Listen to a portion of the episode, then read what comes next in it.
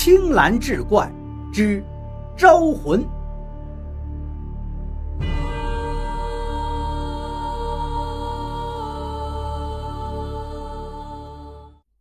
周伟蓦地一惊，他们所到之处，正是他们刚到陵墓庄时摆着一大堆灵柩的地方。距离这个灵柩群不过几米开外，有一间黑黢黢的房子。他又想起了那个灵柩中站着的老人，不由得心里一紧。苏丽就在这儿住吗？是啊，其实没什么的，那些灵柩都是空的。我们进去看看吧。王村长带头走了进去，屋里没有灯，黑乎乎的。周伟心里不禁有点发毛了。苏姑娘，林医生来看你了。王村长说着，走到里屋，还敲了敲门。吱扭一声，门开了一条缝。王村长愣了一下，他转头看了看林教授，然后推开了门。灯亮。周伟看见苏丽躺在床上，面容惨白。林教授慌忙走过去，抬起他的手腕，而后听了听呼吸，脸色就变了，脉搏不跳，呼吸也没了。什么？周伟大惊，慌忙走过去。林教授又翻了翻苏丽的眼皮，再看看其他地方，最后摇了摇头。林老师，他他这是怎么死的？周伟轻声问道。身上也没有伤口，也不像中毒，这一时还真看不出来，需要进一步检查。”林教授说道。王村长叹了一口气：“哎呀，怎么会这样？我真的是很难过呀！难过，难过有什么用？你能让他活过来吗？”周伟生气的说道。“周伟，别这样。”林教授对周伟说道。王村长愣了一下，抿了抿嘴唇，说道：“我有办法让他活过来。”这一回，林教授跟周伟都愣了。王村长坐下来，点着了随身的烟斗，抽了一口，说道：“事到如今，我也不瞒你们了。陵墓庄之所以叫这个名字，是因为陵墓山里有一种木材，用它做成的棺材可以让……”死者还魂，还魂，简直是天方夜谭。周伟冷笑一声说道：“王村长，难道你老婆？”林教授问道。“是啊，林医生就是厉害，什么也瞒不过您。你们来的前三天，我媳妇儿就因病死了，是我用陵墓棺把她换回来的。当时没跟你们说。”也是想避免麻烦，王村长说道。“什么？这？”周伟不敢相信的看了看林教授。“那应该怎么做呀？”林教授问道。“招魂，用灵木棺招魂。”王村长缓缓说道。夜色浓了，王村长的老屋外聚满了拿着火把的村民。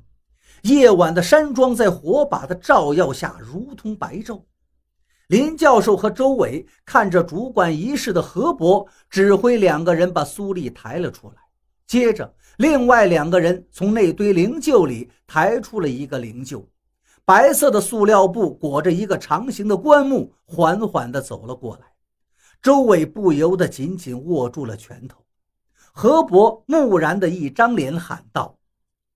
形体入棺，抬着陵墓棺材的两个人猛地把罩着的塑料布掀开，一个猩红的棺木赫然在众人面前。苏丽被放了进去，然后棺木合上了。何伯嘴里喃喃地说着什么，围着棺木走了一圈又一圈。周伟则是紧紧地盯着那个棺材，他觉得难以置信。招魂这个词儿对他这个医科学生而言太可笑了。人死后，呼吸跟脉搏停止运转，然后细胞开始枯竭分裂。所谓的魂魄之说，向来都没什么依据的。可一想到村长老婆手上的尸斑，他又迷惑了。因为那确实是积坠期的尸斑呢。难道招魂真的可以让死者复生吗？亡魂归棺，何伯又是猛的一声喊，周伟的心里一紧，死死地盯着那个棺材。他感觉苏丽马上就要从棺材里走出来了。火把突然灭了，所有的火把都灭了。一瞬间，刚才恍如白昼的景象一下子陷入了黑暗中。周伟一惊，他颤声喊道：“林老师！”却没有人答应。周围一片死寂，仿佛没有一个人一样。周伟瞪大眼睛仔细看周围，竟然真的一个人都没有，只有那个陵墓棺还静静地躺在那儿。他又连喊了两声，还是没有人回应。周伟心里开始发慌，他颤抖着走到那个陵墓棺面前，恐惧已经蔓延到了全身，他甚至能听到自己的心跳声。周伟哆嗦着双手推开了棺材。恐惧让他一下子瘫坐到了地上，这是那种明知有巨大的灾难袭来，自己却无力回天的恐惧。这时，火把忽然又亮了，周伟看见苏丽站在王村长的旁边，笑眯眯地看着他。你们，周伟瞪大了眼睛。每年这里都会有两个人走出去，然后。带两个人回来，就像寻找替身一样。很不幸，你和林教授就是今年的替身。”苏丽悠悠地说道。“你是铃木庄的人，难道秦县长也是？”周伟突然明白了。苏丽没有回答他，而是和王村长一步一步向他逼来。传说。死在他乡的魂魄找不到归途，这个魂魄就会像他的尸体一样停留在异乡，忍受着无穷无尽的凄苦。他也不能享受香烟的祭奉、食物的供养和经文的超度。这个孤魂最后会成为一个悲惨的恶鬼，永远漂泊在异地，还无法投胎转生。